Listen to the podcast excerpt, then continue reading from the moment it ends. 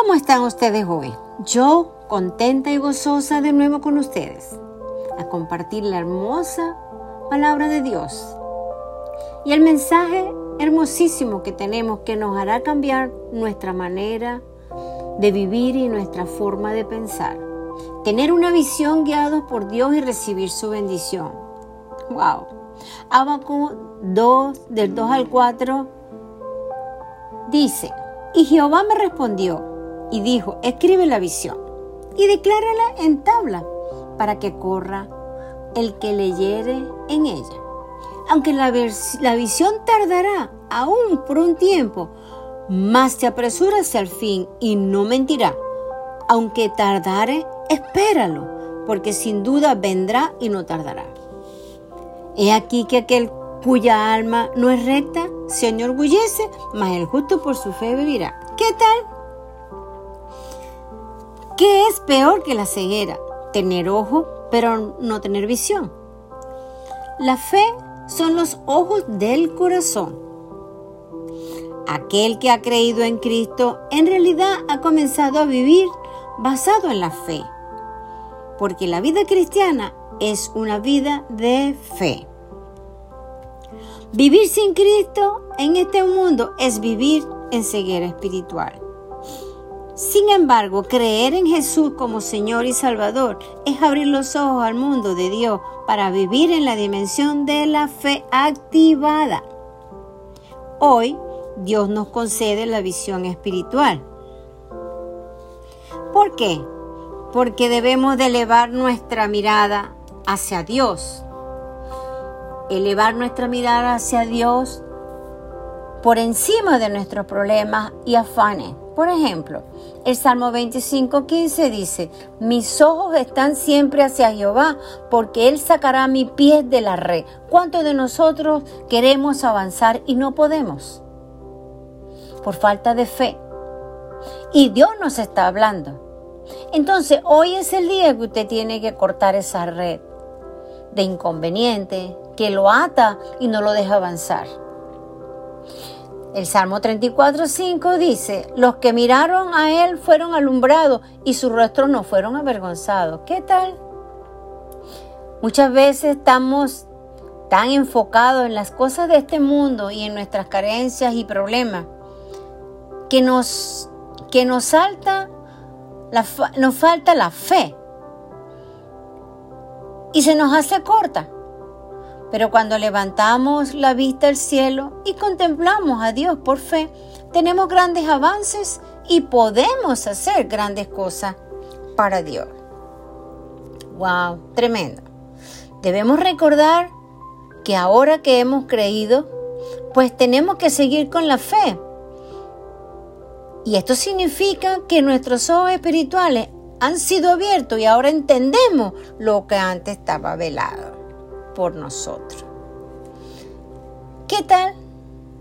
Antes de creer en Cristo, en la Biblia dice que estábamos ciegos espiritualmente. Eso significa que no podíamos ver a Dios ni entendíamos su palabra. No obstante, uno de los propósitos de la venida de Cristo al mundo fue, como lo dice Lucas 4, 18, ¿cuál era? Dar vista a los ciegos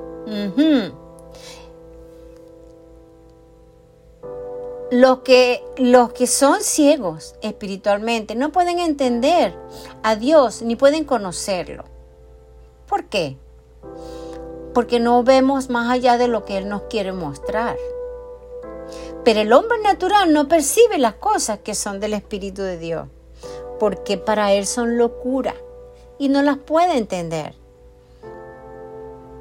porque se han de discernir espiritualmente. Hmm. El Salmo 119, 105 dice, lámpara es a mis pies, tu palabra y lumbrera a mi camino. ¡Wow! O sea que Dios te alumbra tu camino para que te corte las redes que no te deja avanzar. Esas cadenas que te atan, Dios te las rompe. Tienes que caminar con fe.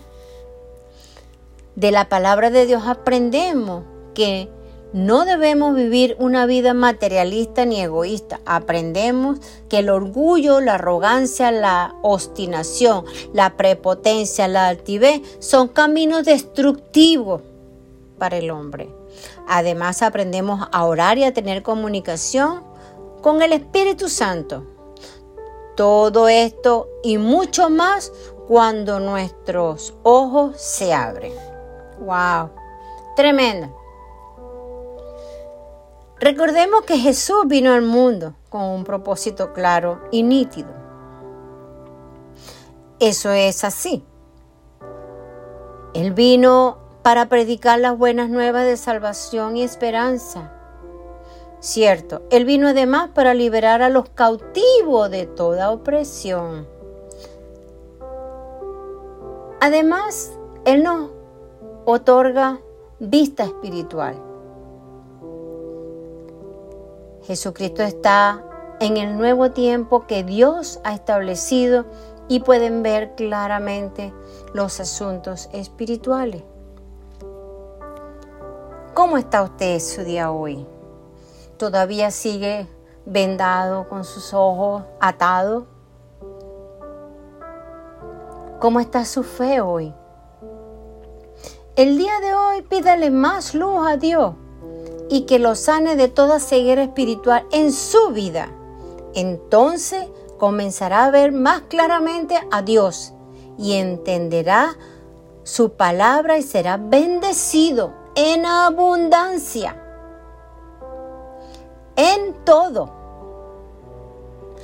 Porque tenemos un Dios que es el dueño de todo. De esta forma, las bendiciones de lo alto no dejarán de llegar a su vida. No. Dios es un Dios real. Dios es un Dios que ama a sus hijos y nos bendice hoy y siempre. Le digo gracias Padre en el nombre de Jesús. Amén. Me dio vista espiritual para comprender las cosas del cielo. Amén.